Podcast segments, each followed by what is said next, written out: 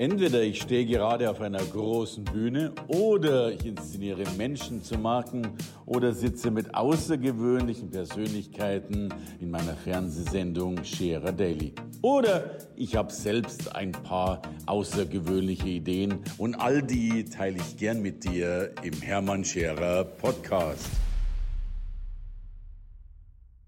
Wir brauchen sie immer und haben sie dennoch manchmal gar nicht so gern, die Veränderung. Und dabei ist Veränderung wohl eines der entscheidendsten Punkte im Leben. Und es gibt Menschen, die beschäftigen sich mit dem Thema der Veränderung, wie man sich verändert, wie sich Unternehmen verändern und wie wir natürlich diese Veränderung zum Nutze machen können. Und den Gast, den ich heute hier habe, der beschäftigt sich nicht damit. Zumindest nicht nur mit der Veränderung, denn das wäre ihm wahrscheinlich ein zu kleiner Schritt. Er beschäftigt sich mit der radikalen Veränderung, mit dem Radical Change. Und ich bin natürlich neugierig, was er darunter versteht und welchen Nutzen wir daraus ziehen können, wenn wir uns radikal verändern. Herzlich willkommen, Ingo Stefan. Herzlichen Dank, Herr Scherer. Liebe Ingo, das ist großartig, dass du da bist. Ein, ein, ein dickes Dankeschön dafür. Erzähl. Danke für die Einladung. Ja, du gern, eine, eine radikale Veränderung. Also die meisten haben ja schon vor Veränderungen Angst. das ist allerdings richtig. Äh, und äh, jetzt reden wir über radikale Veränderungen, da habe ich schon Angst, sich so vorzustellen. Ähm, wie kommt es wie kommt's überhaupt erstmal zur Veränderung und, und warum dann auch nochmal zu dem Schritt äh, radikal? Was willst du bewirken damit? Warum es radikal ist, ist relativ einfach. Es gibt zwei Phänomene, die momentan zeitgleich auftreten, die unsere Gesellschaft auf allen Ebenen äh, durchrütteln und die sich gemeinsam gegenseitig beeinflussen, verstärken und zack, dann wird es ein bisschen intensiver. Ja. Weil die 0815-Veränderung, die hat es schon immer gegeben. Okay. Und das ist eigentlich für sich etwas, was die meisten auch schon überfordert, was sie nicht gerne haben. Aber das Radikale ist, dass eben die Digitalisierung zum einen, man kann es kaum schon noch mehr hören, aber die bringt einfach mit der Technologie sehr viele Möglichkeiten mit. Und das Zweite ist der Generationswechsel, in dem wir auch gerade drinnen stecken. Und die zwei beeinflussen sich dahingehend, dass die Jugend diese digitalen Medien, die Computer, die Software viel stärker nutzen werden, ja. um sie für sich und ihre Positionierung, für ihren Lebensglück, für ihren beruflichen Erfolg, für die Karriere eben einen besseren Startvorteil haben als die äh, Generationen davor. Mhm. Und wenn die zwei zusammenwirken, sich gegenseitig beeinflussen, dann verändert es sehr, sehr viel. Und da wir momentan auch gelernt haben, äh, die analogen Prozesse in der Geschäftswelt jetzt einmal auf das begrenzt zu lassen, zu digitalisieren, mhm. sind wir mittlerweile in den letzten drei, vier Jahren schon gut dabei, völlig neue Geschäftsmodelle zu entwickeln, die mit dem Analogen gar nicht möglich gewesen wären, durch die neuen Computer, durch die neue Software, durch vielen Daten, die jetzt miteinander verknüpft werden. Und die würfeln so viel durcheinander, dass althergebrachtes bald einmal wirklich sehr, sehr alt ausschaut. Mhm. Und somit ist das Radikale, Völlig richtig, weil es wird kein Stein auf den anderen bleiben. Es wird Ratzeputz alles weggefegt. Okay. Und es gibt an und für sich, ähm, wie soll ich sagen, es gibt ein großes Problem für alle, die bereits seit 30, 40 Jahren erfolgreich waren. Die alten Erfolgsmodelle, die werden ihre Gültigkeit zunehmend verlieren, aber es entstehen ganz, ganz viele neue Möglichkeiten, neue Geschäftsmodelle und diesen Sprung von dem alten ins neue System überzuführen, das ist ein radikales Umdenken. Und dabei kann ich helfen. Und wir haben keine Zeit mehr, äh, da abzuwarten. Ja. Weil, weil, mittendrin, völlig richtig. Ich habe von einem Mann mal so schön gehört, der hat gesagt, äh, die meisten sagen dann, wie toll unsere Kinder mit dem Smartphone oder was auch immer umgehen. Und das können wir ja zweifelsohne behaupten. Ja.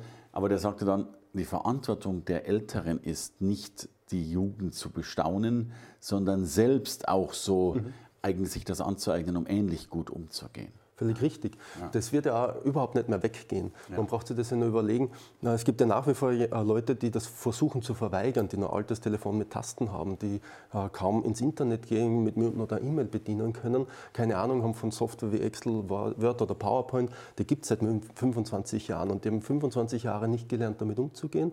Wenn diese Personen alt sind, werden sie ein Problem haben. Das Ganze wird ja immer mehr digitalisiert und auch die ganzen Systeme und die ganze Gesellschaft und das Pensionssystem, das Berechnungssystem, das wird alles immer mehr ins Digitale verschoben, weil es einen immensen Komfortgewinn bietet. Mhm. Wenn man dann nicht Schritt haltet, ist man irrsinnig rasch hinten. Und das aufzuholen geht, aber es wird dann schwierig. Also wenn du kein Online-Banking beherrschst, wirst du irgendwann mal nicht mehr an dein Geld rankommen oder sowas. Vollkommen ne? richtig, so. ja. Aber wahrscheinlich geht es ja noch um ein Vielfaches weiter, weil es ja äh, wir Disruption haben, weil wir ja die, die, totale Zerstörung von Filmen haben. Ich denke, ich will noch gar nicht an künstliche Intelligenz denken und an Roboter und Co. denken. Äh, das Blaumann, das körperliche Arbeiten wird zumindest in vielen Bereichen vollkommen wegfallen. Äh, Watson sagt, Rechtsanwälte werden zum Teil überflüssig, Ärzte werden zum Teil mhm. über. Also, you name it. Was, was macht die Gesellschaft dann? Ah, das groß, na, auch das, natürlich, selbstverständlich, warum nicht? Aber äh, was dazu kommen wird, dass sich die Art, die wir arbeiten werden, sicherlich verändern wird.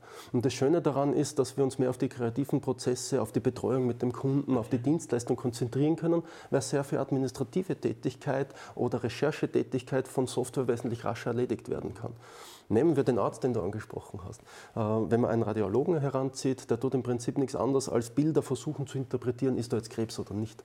Das heißt, der schaut sich Bilder an, indem er das vorher Röntgen macht oder wie auch immer, mit welchen Maßnahmen und Maschinen die arbeiten. Ja. Zukünftig macht das ein Computer, weil der kann Bilder wesentlich rascher erkennen und der Vorteil von einem Computer ist, wenn der 30 Jahre lang Bilder erkannt hat, merkt er sich das allererste Bild genauso gut wie das letzte und der wird automatisch immer besser. Er macht und weniger haben, Fehler als der Arzt. Genau, er ist mittlerweile besser. Ein Arzt, die guten Radiologen, und das ist einer der intensivsten Ausbildungen, die werfen eine Münze, weil dann haben sie 50-50 Chance, ist es Krebs oder nicht. Und der Computer ist bereits bei 60, 65 Prozent. Also das wird besser. Was ist jetzt die Chance vom Arzt? Er braucht nicht mehr die Bilder erkennen, sondern er kann mehr in die Behandlung, in die Betreuung okay. des Patienten gehen. Bei Rechtsanwälten das Gleiche. Sie brauchen nicht mehr Verträge miteinander vergleichen, weil durch diese Vertragsklauseln und durch die Nummern sind die eindeutig zuordnenbar. Ja, ja, und dadurch ja, sind auch für Softwareprogramme diese Verträge lesbar und dann kommt ein Bericht raus, die sind mittlerweile schon sehr gut, müssen nur noch nachgebessert werden und auch bei großen Fusionierungen können da schon bis zu 80 Prozent der Recherchearbeit eingespart werden. Das spart nicht nur Geld, sondern man ist schneller und man erhöht dadurch die Qualität beim Kunden, weil die Rechtsanwälte jetzt endlich das tun können, was sie am besten können, nämlich beraten und nicht nur recherchieren. Und darauf freue ich mich eigentlich. Ja. Ja. Das heißt, es wird intensiver im Austausch mit den Menschen. Klingt also nach einer besseren Zukunft. Aber ich bin optimistisch, dass es das wird.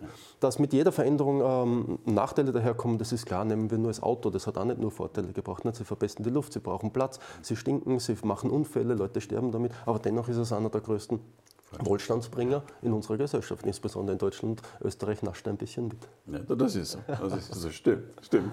Du, was kann der Einzelne jetzt tun? Also klar, ich denke, wir haben dennoch viele Menschen, die Angst haben davor, die sagen, oh, äh, was kann der Einzelne tun, um sich doch vielleicht darauf vorzubereiten und wenn es auch nur mentales Vorbereiten drauf ist?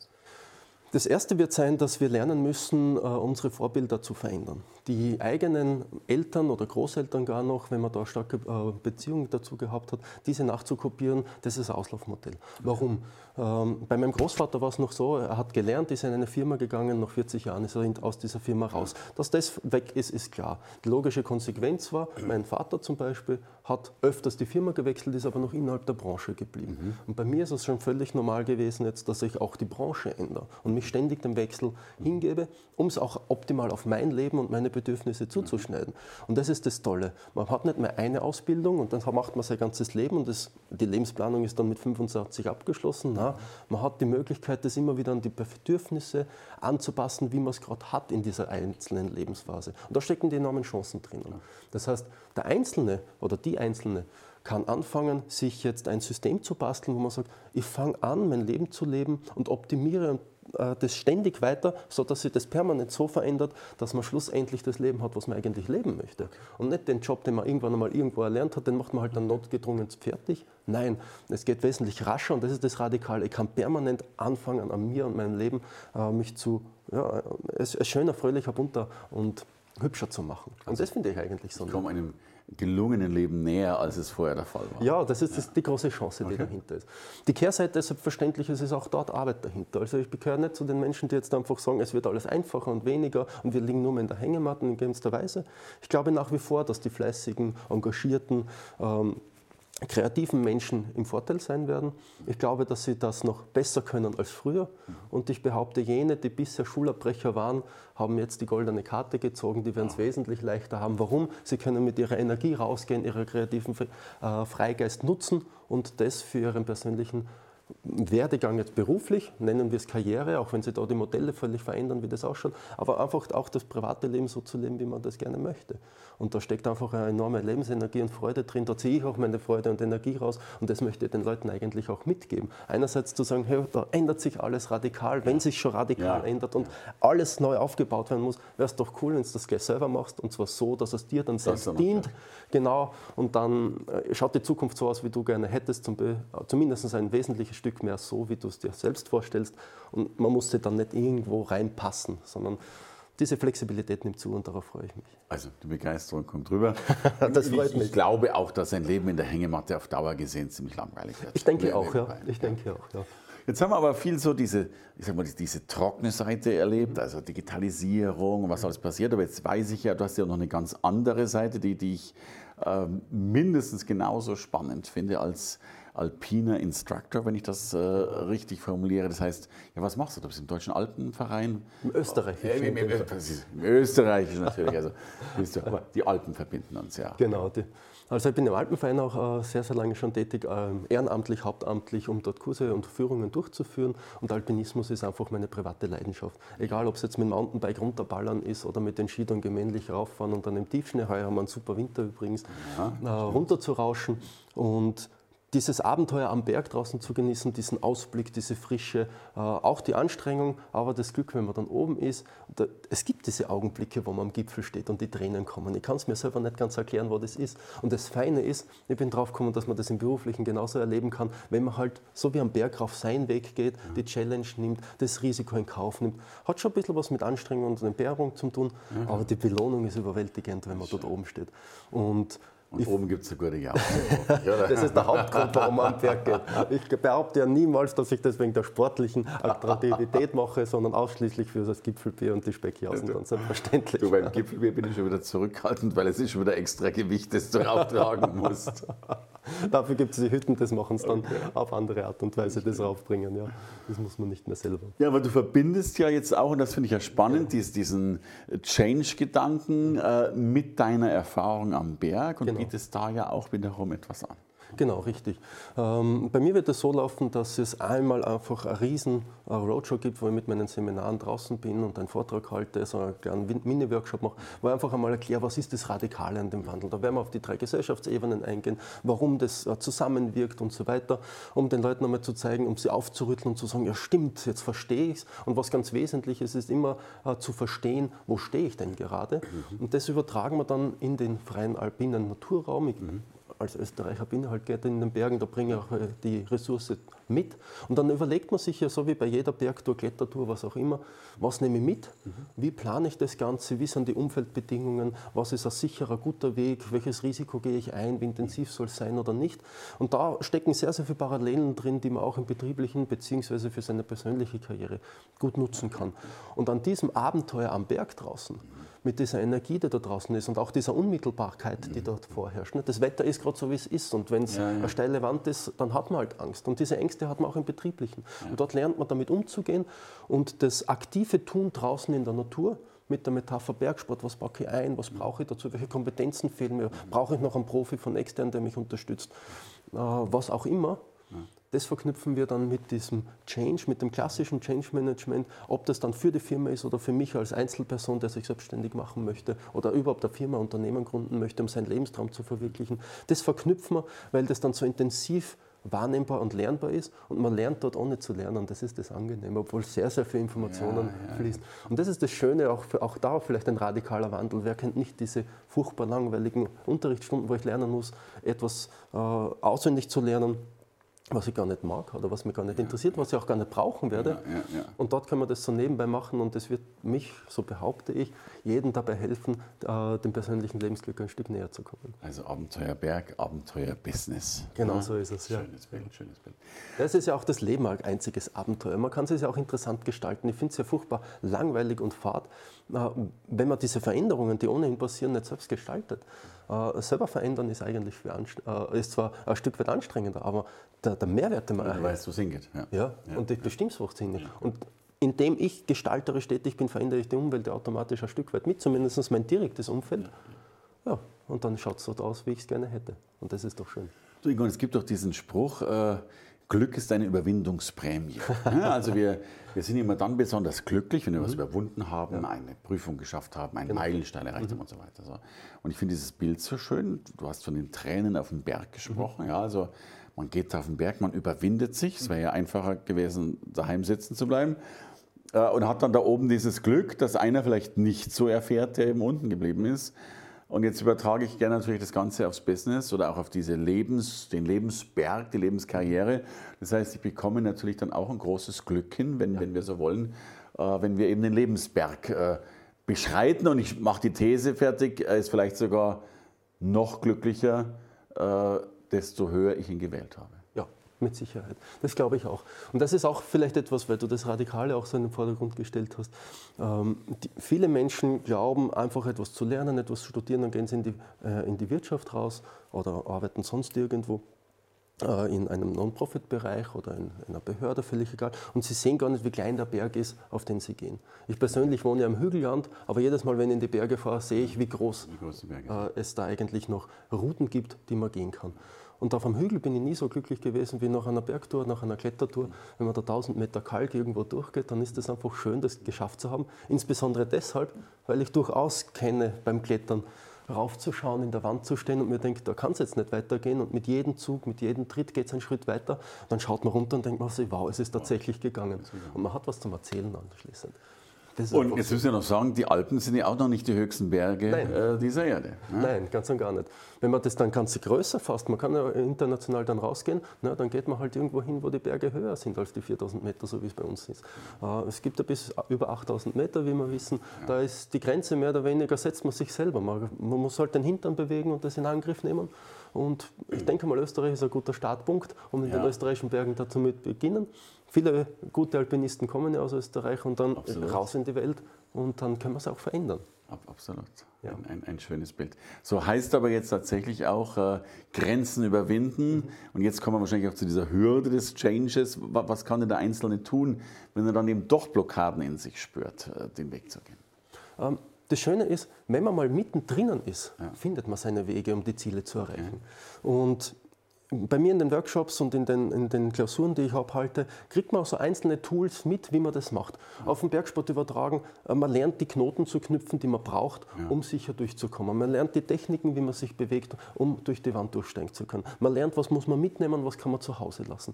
Dieses bisschen Wissen, wenn man das hat, kann man es anwenden und dann erkennt man es auch, wenn man es draußen im Beruf erlebt. Mhm ja, dann setzt man es einfach um. Und jeder Schritt bringt dir die nächste Challenge mit und man ist dann plötzlich fähig, aus dem Köcher, aus dem Rucksack heraus rauszuziehen, was man braucht, um das dann anzuwenden.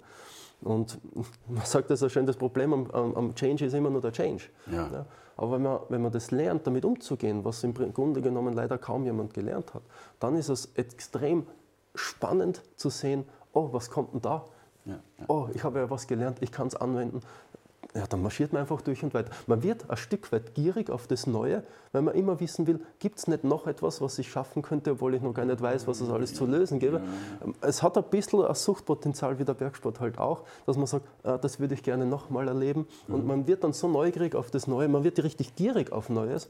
Und dann ist man in dem positiven Strudel drin der Veränderung und dann möchte man es gar nicht mehr anders haben.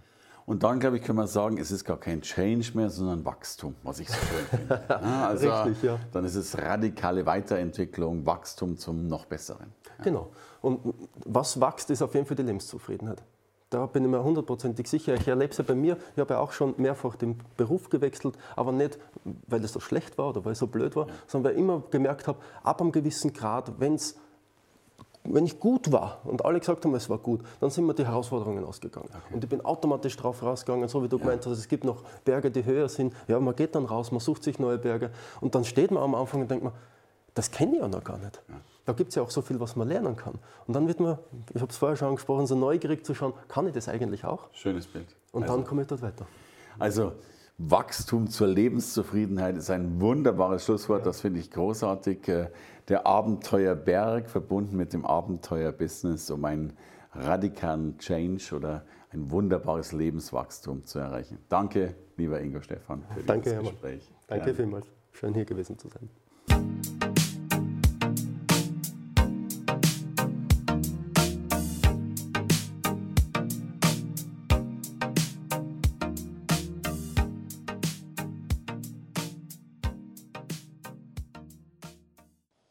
Und vielleicht sagst du irgendwann mal, hey, Hermann im Podcast ist schon mal ganz großartig, aber ich will den mal live erleben. Drum gibt es ein Event deutschlandweit, das logischerweise genau den Namen trägt, nämlich Hermann Scherer Live. Ein Event, bei dem ich ja nicht nur allein auftrete, sondern mit einer, einem schönen Team, einer guten Crew und natürlich vielleicht sogar mit ein paar Musikern einen, so hoffe ich, unvergesslichen Tag äh, für dich gestalte. Drum komm vorbei Hermann Scherer Live. Termine findest du unter hermannschererlive.com.